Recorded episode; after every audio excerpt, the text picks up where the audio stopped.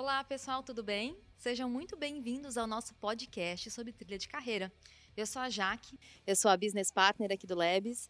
Eu atuo então no RH, olhando muito para a área de negócio, olhando aqui para toda a gestão do Labs, para todas as pessoas, né? É, a nossa trilha, então, ela passou por alguns processos, né? Quando a gente fala de, de projeto de carreira, nós iniciamos olhando primeiro a estrutura que a gente tinha, fazendo uma avaliação de mercado, fazendo uma avaliação salarial de todos os nossos cargos. Num segundo momento, a gente fez a arquitetura dos nossos cargos, então olhando quais cargos a gente tinha e quais cargos a gente achou necessário para o futuro aqui do Labs. E por último, as descrições de cargo, que foi uma fase assim que a nossa equipe pôde participar muito ativamente, contribuir com o que cada papel desempenhava, quais as competências, o que é importante conhecer aí para a nossa estrutura. É, e esse foi, acho que, um momento muito importante para o Labs, né, essa construção, porque o Labs cresceu muito nos últimos tempos. Né? Hoje nós estamos com aproximadamente 420 pessoas, mas há muito tempo já né, a área de tecnologia existe aqui dentro da Avan em 2021 que teve um grande, um grande momento. Contratamos muitas pessoas, muitos projetos novos surgiram. E Alex, que está aqui conosco depois, vai poder contar um pouquinho para a gente também desses projetos. Hoje nós temos mais de 200 desenvolvedores e por isso a gente achou muito importante falar sobre essa trilha, né, que terá algumas mudanças agora nesse primeiro momento, né? Mas antes de começar a falar da trilha, eu gostaria também de pedir para os nossos convidados se apresentarem. Alex, conta um pouquinho para a gente aí da tua história aqui no Avan Labs. Oi, boa tarde, gente, tudo bom? É, então, a, a, minha trajetória de Avan não começou no Labs, né? Eu iniciei há 17 anos atrás, lá em 2005. Não tinha nem barba na cara ainda. Quando completei 16 anos, deixei meu currículo na Avan e comecei trabalhando na operação como auxiliar de depósito.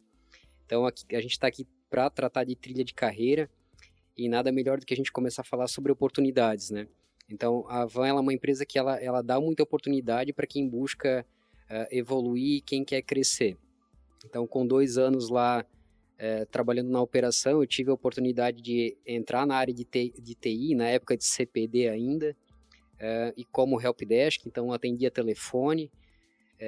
no passado eram, éramos apenas dois, helpdesks, era eu e o Guilherme, que hoje também é um gestor da, da área de clientes, da, da área de foco de clientes. E aí a gente acabou traçando alguns caminhos diferentes. O Guilherme acabou seguindo um pouco mais para a área de suporte. Uh, eu tive a oportunidade de, de, atuar no desenvolvimento, na época com o Genexus. Uh, e passei por toda a trajetória né, de programador júnior pleno sênior, é, fui analista de sistemas. Na época, e é uma coisa que a gente percebe uma grande evolução no mercado também, tanto em relação às tecnologias quanto às metodologias. Então, no passado, é, não, não, não eram tão disseminadas assim as metodologias ágeis, então, e o time era pequeno, então a gente conseguia tocar demandas para suportar o negócio. É, a gente, mesmo com um time pequeno, sei lá, 15, 20 pessoas, trabalhando no desenvolvimento, a gente conseguia até ter uma produção é, razoavelmente legal, é, porque até em Genexus era, era só desenvolver lá uma tela toda cinza, alguns botões, e o que, o que pegava mesmo era, o, é, era a lógica do negócio é, dentro do código-fonte.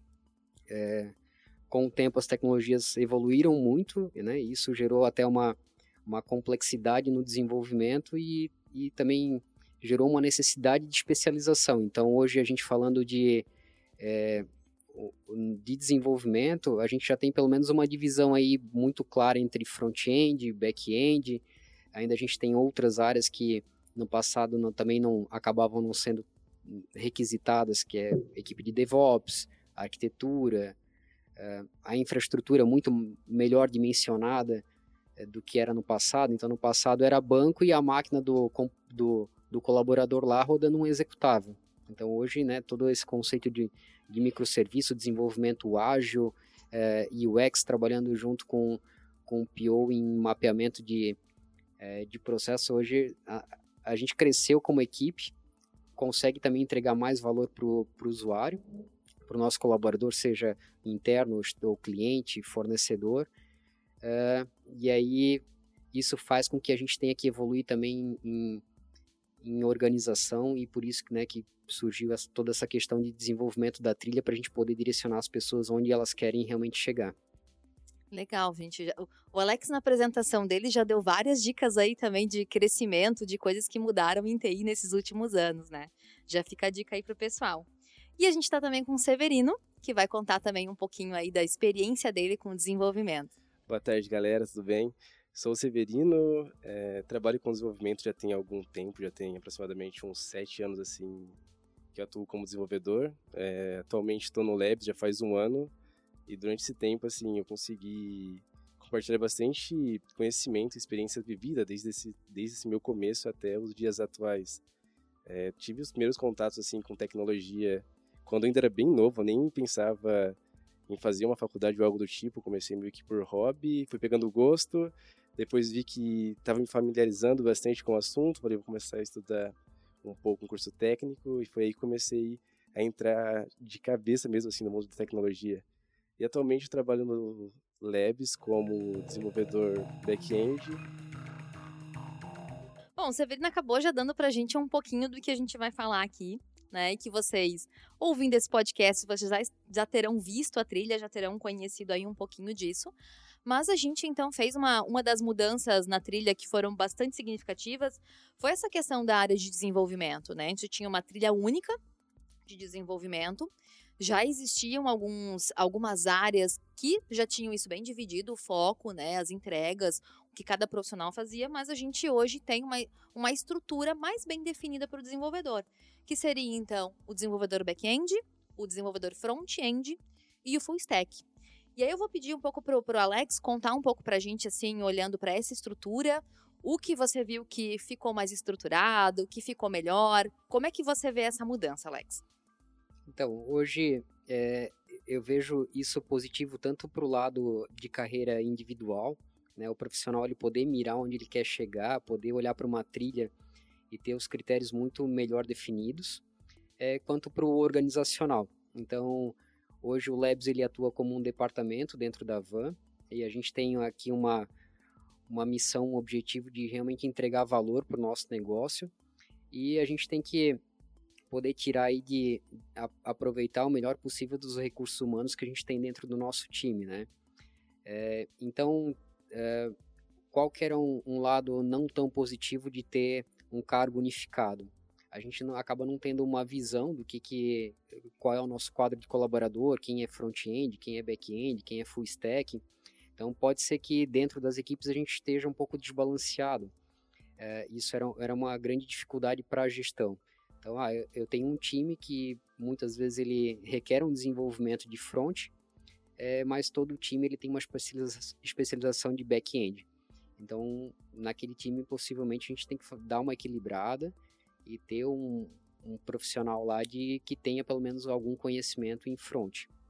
É, isso também até é, demandou um pouco do, das próprias pessoas que a gente acabava entrevistando para fazer parte do Labs. E aí existia essa pergunta, né? Você front, você back ou você full? Então muitas vezes a gente acaba trazendo a pessoa como um programador front e ele acaba entrando numa equipe que às vezes vai ficar lá por 3, 4, 5 meses tocando um projeto só de back. Então eu estou usando um, um, recurso que sabe muito de front para ter que desenvolver algo que ele não tenha tanta uh, destreza. E aí a gente, né, em contrapartida, acaba às vezes atrasando a entrega do projeto para a área de negócio. Então a ideia é que a gente também tenha uma estrutura no Labs onde, onde a gente consiga uh, colher mais frutos da equipe que a gente tem. Então, eu, eu acho que isso é um, um, grande, um grande ponto aí de, é, de melhoria que a gente vai ter com essa divisão dentro da trilha, né? Uhum. Eu acho que se eu pudesse também resumir em uma frase que o Alex trouxe, seria potencializar talentos, né, Alex? Hoje a gente vai conseguir direcionar melhor e trazer mais conhecimento para esse profissional, assim, mais foco, né? saber quais são as demandas que, que faz, tem mais clareza tanto para o Labs quanto para esse profissional. É, e eu acho que quando a gente vem lá da, do Genex, ou, ou que nem o Severino do, do Delphi, é, tu, tu despendia um tempo lá para entender a, a, parte de banco, alguma coisa de web, mas era tudo muito simples, não era complexo. Hoje, algum profissional que ele está nascendo no mercado e ele, ele quer nascer já só conhecendo front-end, já é toda uma trilha de conhecimento que se ele quer se especializar um, um cara muito bom em front e se tornar um arquiteto front, talvez ele vai ter que estudar 3, 4, 5 anos só tecnologias de front. Quando a gente trabalha num modelo meio que full stack, ou que não tem muito bem definido, aquele profissional, uma hora ele vai estar estudando back, uma hora vai estar estudando front. Não que isso não seja bom, a gente vai continuar tendo os profissionais full, isso também é muito bacana, porque é o cara que consegue tanto fazer uma parte quanto a outra, mas para aquele profissional que ele quer só se especializar em front-end, ele também vai ter essa possibilidade e vai ter a visão do que, que ele precisa ter para chegar naquele nível de conhecimento. Uhum. E isso também vai depender da área de negócio, né, Alex? Assim, qual o time que essa pessoa atua, qual a necessidade também do negócio, né? Isso, isso é, é importante porque hoje a gente tem, voltando, né, a gente tem uma missão de entregar valor para o nosso negócio uh, e quando a gente dimensiona aí um time de 200 programadores e se 100 optam por seguir numa carreira de front exclusivamente e outros 100 de back, talvez a gente não consiga uh, fazer as entregas dos projetos porque para o nosso negócio muitas vezes a gente demanda muito mais de back do que de front. Então ter essa separação é interessante para a gente da gestão também para a gente poder dimensionar e equilibrar os times. Ah, para cada tantos programadores front eu preciso de tantos back. Legal. E Seb, conta pra gente assim, como é que foi participar desse momento, né? O Alex também participou muito ativamente de toda a construção. E aí, quando chegou na parte de descrição, que a gente olhou para essa estrutura, a gente convidou alguns profissionais, Severino foi um desses. Conta pra gente como é que foi participar, assim, desse momento. Esse momento de descrição do, de cargo foi bem importante, assim, acho que até pra gente de nível Labs, porque a gente percebe o seguinte, dentro do Labs é um mar de gente e às vezes a realidade de um time muda um pouco da realidade de outro. Então, durante essa descrição de cargo, foi meio que uma troca de experiência, troca de, ah, dentro do meu time, um back-end faz isso, ou um front-end precisa ter esse conhecimento. Então, de certa forma, foi meio que um contexto entre troca de experiências, é, experiências vividas, às vezes até mesmo fora da vamos, a gente falou, poxa, lá fora a gente acha que isso faz sentido. Então, uhum. Então foi bem legal, assim, ver pessoas de squads diferentes, de áreas de foco diferente, todo mundo, tipo, com o mesmo conceito, tentar definir algo a cara do Labs. Isso foi bem bacana. Porque apesar das diferenças, tem muita coisa comum, né? A, o Labs, sim, tem muita coisa que é muito igual para bastante time que a gente consegue colocar como uma descrição é, mais assertiva. E junto disso veio também a questão que o Labs é, pensou bastante nessa parte em fazer o quê? Pegar os desenvolvedores ou pegar o pessoal que está atuando hoje como desenvolvimento aqui dentro da van e colocar eles para ajudar a descrever, porque nada mais justo do que pegar as dores daqueles mesmo que estão no dia a dia, né? Isso aconteceu de uma forma bem legal, assim, tipo, a gente conseguiu opinar bastante, trazer ideias novas, e, cara, foi um momento, assim, bem incrível, assim, a gente teve uma importância muito grande nessa trilha. Simplesmente eles não pegaram somente aquela trilha do terceiro e falaram, não, a gente ia fazer isso daqui quadrado e deu. Então foi bem legal essa parte, assim, de ter essa interação, essa troca de experiência. Puxando o gancho também da gente ter essa visão dos nossos profissionais, a gente também gravou aqui um depoimento com o Lucas Sandin que vai contar para a gente como é que foi para ele também essa mudança. Ele tinha um direcionamento e a partir da nova trilha ele conseguiu redirecionar a carreira dele e viu uma oportunidade aqui no Labs. Conta para a gente, Lucas. Então, chegou um certo momento da minha carreira que eu achei necessário me especializar e me posicionar de uma forma direta no mercado. É, então decidi migrar para front-end e consegui uma oportunidade no Avan Labs e trabalhando no mesmo em um time é, também atuei como back-end, no caso ali full stack, trabalhando e ajudando o time e com esse novo direcionamento do Avan Labs que foi criado, é, recebi um convite para trabalhar no time 100% front-end e hoje eu consigo visualizar a trilha ao qual vou seguir no Avan Labs até eu conquistar a minha, o meu objetivo de carreira, que é me especializar em front-end. Que bacana. E foi uma preocupação muito grande nossa, realmente, assim, envolver toda a área de gestão nas definições e dos profissionais trazerem também a sua visão, né? Porque lá atrás a gente pode ter olhado com um olhar, quando a gente traz a, a, as equipes, né, para desenharem esses, essas descrições e olharem com mais atenção, a gente, tá, peraí, Verdade, vamos ter que reestruturar, vamos ter que ver melhor isso aqui, porque agora olhando por uma outra ótica, pode não ter feito aquele sentido que a gente desenhou lá atrás, né? Sim, aqui dentro do Labs acontece bastante, às vezes, por mais que a gente está no mesmo contexto, um time ou outro tem uma peculiaridade diferente, então foi bem legal, assim, também entender a realidade de alguns times, que às vezes não é a mesma que, é, que o que eu atuo. Uhum. Foi bem legal, tipo, poder colaborar e a gente chegar num consenso. E hoje o Seven está representando aqui o, o, time de desenvolvimento, é, mas até como a gente está compartilhando isso com todos, né, até deixar claro que foram outros profissionais também envolvidos, outros programadores de outras equipes, outras áreas de foco. Então realmente foi um trabalho a várias mãos para a gente chegar num consenso do, do que realmente estaria na descrição de cada um dos cargos dentro da trilha, né? Exato, acho que foram mais de 50 pessoas que atuaram nisso. E Sev, você já contou pra gente, né, que agora você é um desenvolvedor back-end. Como é que tu vê que isso vai impactar na tua carreira? Como vai impactar? Hoje, agora, depois dessa nova trilha do Labs, eu consigo... Na verdade, as pessoas vão ter uma visão macro, né, sobre o que elas precisam ter para conseguir atingir determinados níveis. Por exemplo, um desenvolvedor que é júnior, hoje ele vai conseguir ver o que ele realmente precisa saber, o que ele precisa dominar, quais as habilidades que ele tem que ter para chegar no nível pleno, e de certa forma isso facilita bastante, porque o que acontece? Ele consegue mirar no que ele precisa, ele consegue estudar, fazer um, um estudo mais assertivo dentro do desenvolvimento, porque hoje em dia o campo de tecnologia é muito grande, se você for parar para estudar tudo, não dá, tipo, todo dia tem coisa nova. Então, a partir do momento que a gente tem essa trilha, que a gente tem isso descrito, de certa forma vai, tipo, facilitar muito para o que o dev precisa e também, depois dessa separação, o dev vai trabalhar com aquilo que ele gosta. Eu acho que é um ponto bem legal, assim, de se falar que, cara, quando a pessoa trabalha com o desenvolvimento que gosta, ou seja back, ou seja front, ele consegue ser muito mais produtivo e, e consegue trabalhar feliz com aquilo que faz, né? Eu acho esse é um ponto bem, bem legal, assim, e bem positivo dessa separação de cargos. Uhum. Você até acabou adiantando um pouquinho a minha próxima pergunta, né? E Alex também poder contribuir muito já com, com essa visão. Como que vocês enxergam para quem está iniciando, né? E que ele possa. Quais são as principais ferramentas, né? O que, que é mais importante para vocês aí, para alguém que quer virar pleno, sênior, que está crescendo? É maturidade? É soft skill? É hard skill? Como é que vocês enxergam isso? Bom, eu acho que tem, tem aquele velho ditado que tem que curtir o caminho e não só pensar em, em, em chegar na chegada, né?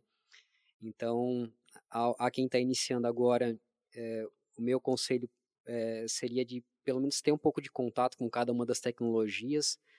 É, talvez a, a nossa tendência é ficar onde a gente talvez se sinta um pouco mais confortável, mas como a gente às vezes está conhecendo, então, pô, fui lá e fiz um curso de React. Então, talvez pareça que eu gosto muito daquilo. Uh, mas se eu tiver um contato com back-end, talvez eu vou ver, pô, não, o que eu quero seguir é, um, é, uma carreira full stack, é uma carreira mais voltada a back-end. Então, eu acho que é testar. É, falando de tecnologia também, e até dentro da trilha, a gente não tem a divisão por linguagem. Então, é, ah, eu sou um programador Genexus, eu posso virar um pleno, um sênior? Sim. O que a gente sempre vai avaliar é, é, um, é um, um mix de, de qualificações. Então, tem a qualificação técnica, a qualificação de negócio, a responsabilidade. Então, às vezes, ah, eu sou muito técnico, mas que o meu técnico me possibilitaria ser um sênior. Só que eu não ajudo minha equipe, eu não, não apoio aquele, aquele colaborador que está iniciando lá como um júnior na carreira dele, eu estou mais por mim. Então, talvez aquele cara, ele não se enquadra como um sênior porque ele ainda tem algumas atitudes que não, não qualificam ele, né? Então, da galera que está entrando agora, eu acho que realmente é testar alguns cenários, mas buscar também se especializar. Então, ó, testei front, testei back, acho que eu vou seguir numa, numa trilha aqui de, de front. Então, claro, voltando, né, a gente tem toda aquela questão de quantidade de vagas de front por dentro do Labs, mas uma, uma, uma coisa importante é estar preparado. Não é eu aguardar surgir uma vaga para depois eu me preparar.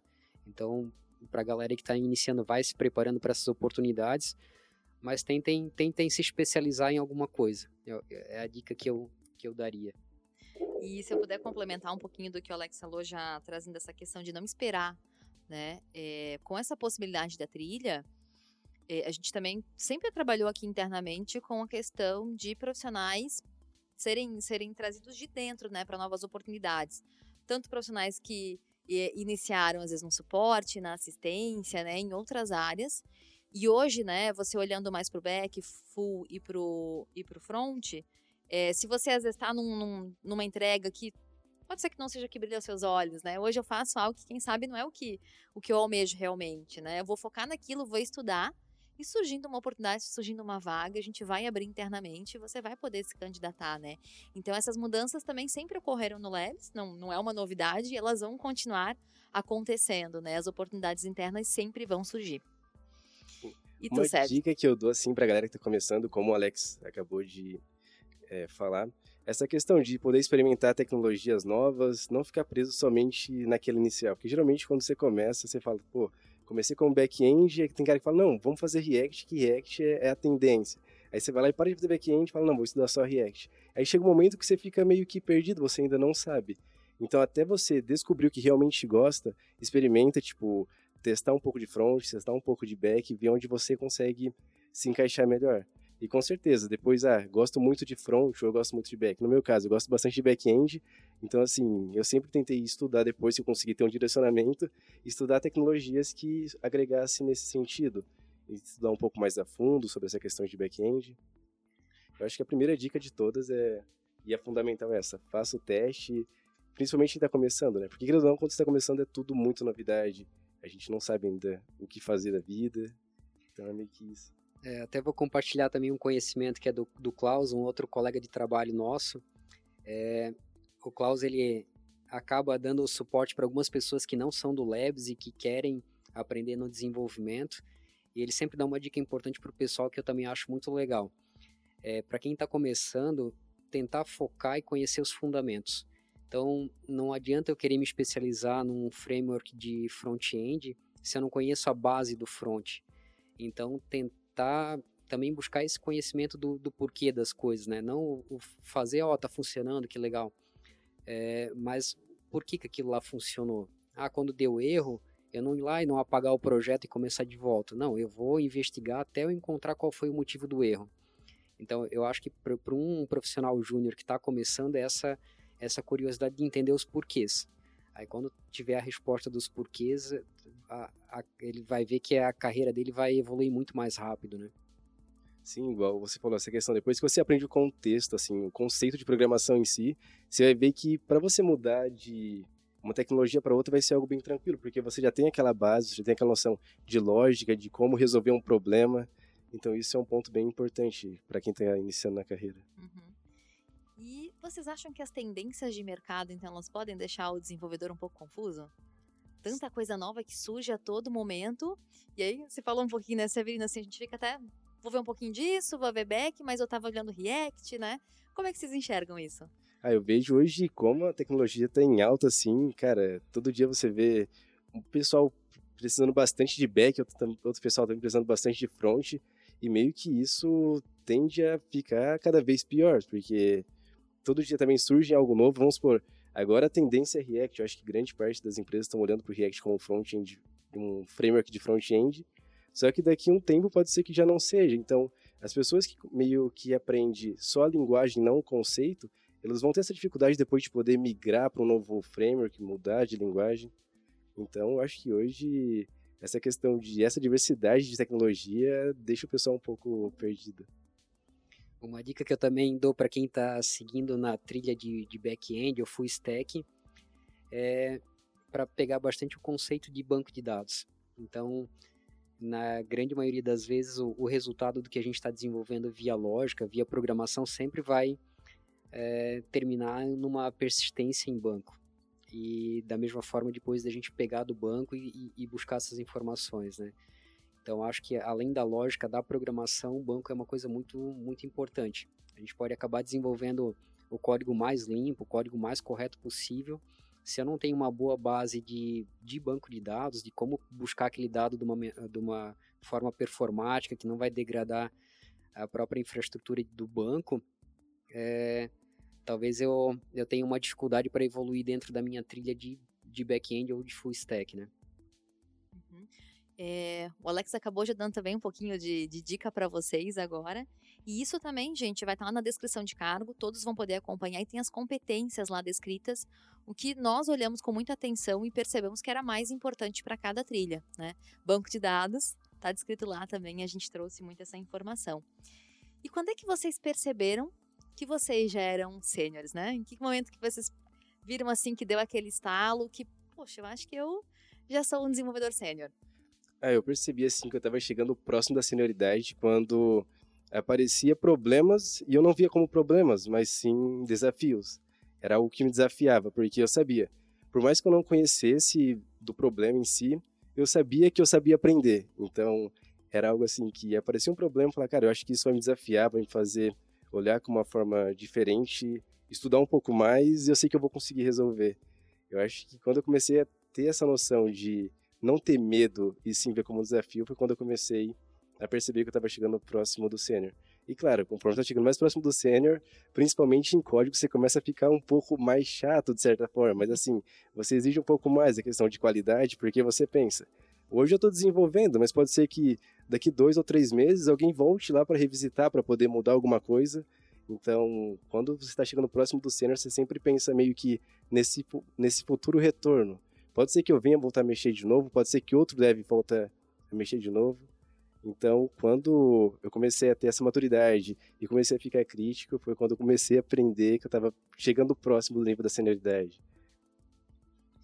Bom, eu tô, até de cabelo branco já, faz um tempinho que eu saí do mundo de desenvolvimento, é, mas tentando buscar lá do, do fundo do baú, acho que uma o momento de virada de chave é quando realmente, como o Severino falou, tu, tu começa a se preocupar com coisas que talvez um júnior e um pleno não, não se preocupam, né?